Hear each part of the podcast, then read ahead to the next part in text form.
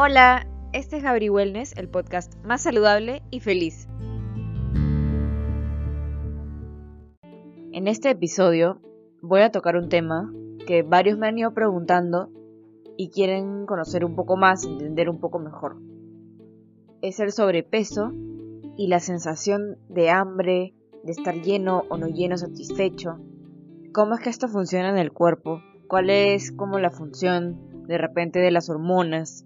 Primero entender que el sobrepeso y la obesidad se asocia a distintos factores. Factores psicológicos, también tiene mucho que ver la función endocrina. Deben haber escuchado la resistencia a la insulina. Interviene también la leptina como señal de saciedad. Y acá como hay un dato bien curioso, en las mujeres la, eh, lo que es como el sobrepeso y que se ve la grasa abdominal se asocia al hiperandrogenismo.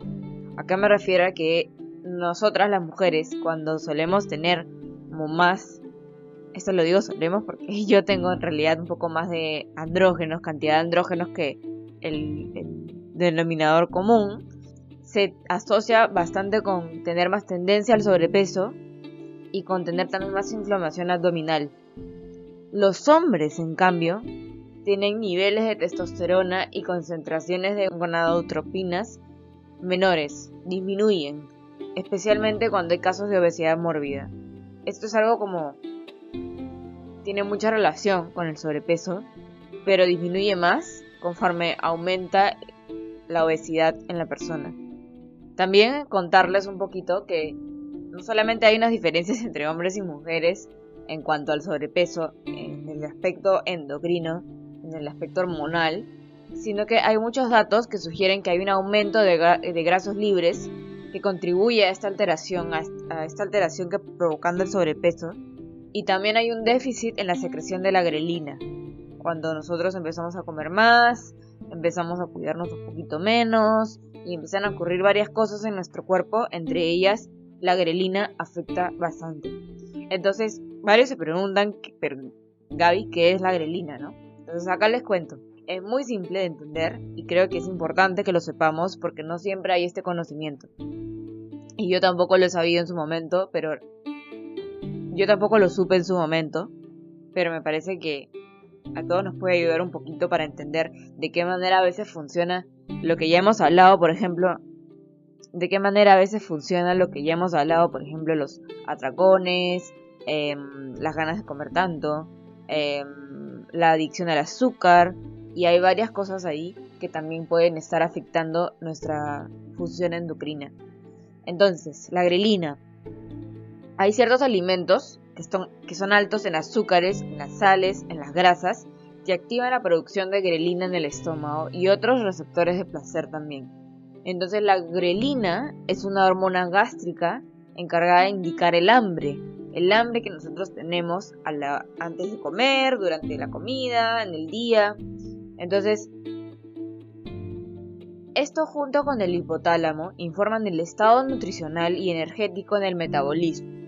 Es esa energía que, que nos va a enviar, ¿no? Enviar la señal de comer cuando es necesario y va a detener la sensación de hambre cuando estemos satisfechos. Entonces, puede ser no solo activada como uno piensa, bueno, pero ¿qué tiene que ver? Porque yo tengo hambre cuando necesito comida y pues me lleno cuando, cuando ya no tengo hambre. pero también puede ser activada ante el estrés, la ansiedad y la depresión. Está comprobado y esto es interesante porque a veces de repente tenemos una semana, dos semanas, tres semanas, un mes lleno de, de tristezas, de ansiedades, de situaciones que nos cuestan controlar y nos elevan y también nuestros niveles de estrés se elevan y entonces el cuerpo empieza a aprender porque ante esta situación empezamos a comer un poquito más, empezamos a comer a otras horas, otras porciones y el cuerpo empieza a aprender esos comportamientos. Entonces le enseñas a comer a ciertas horas aunque no tengas hambre y de por sí la grelina empieza a actuar y vas a empezar a sentir hambre a esas horas y esas ganas de comer, aunque no necesariamente tu cuerpo lo esté necesitando y también en esas cantidades en las que te estás acostumbrando. Entonces hay que enseñarle al cuerpo Yo sé que es difícil porque de hecho es una hormona que está actuando contra nosotros, porque ya aprendió de nosotros, pero ahora como ir en contra la corriente.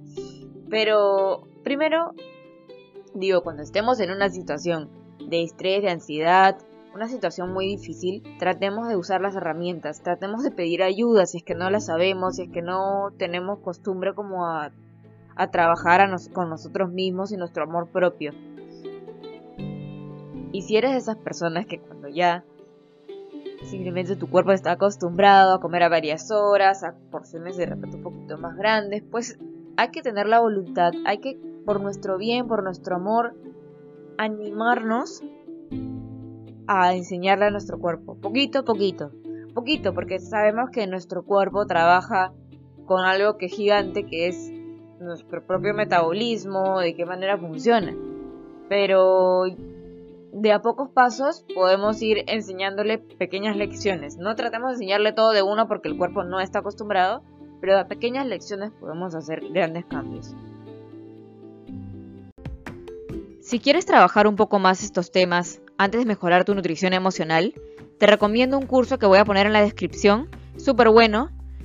Si quieres también puedes ayudarme en Patreon y tendrás algunos beneficios, así que te invito a que te unas a este canal de podcast y nos vemos en el siguiente episodio. Chao.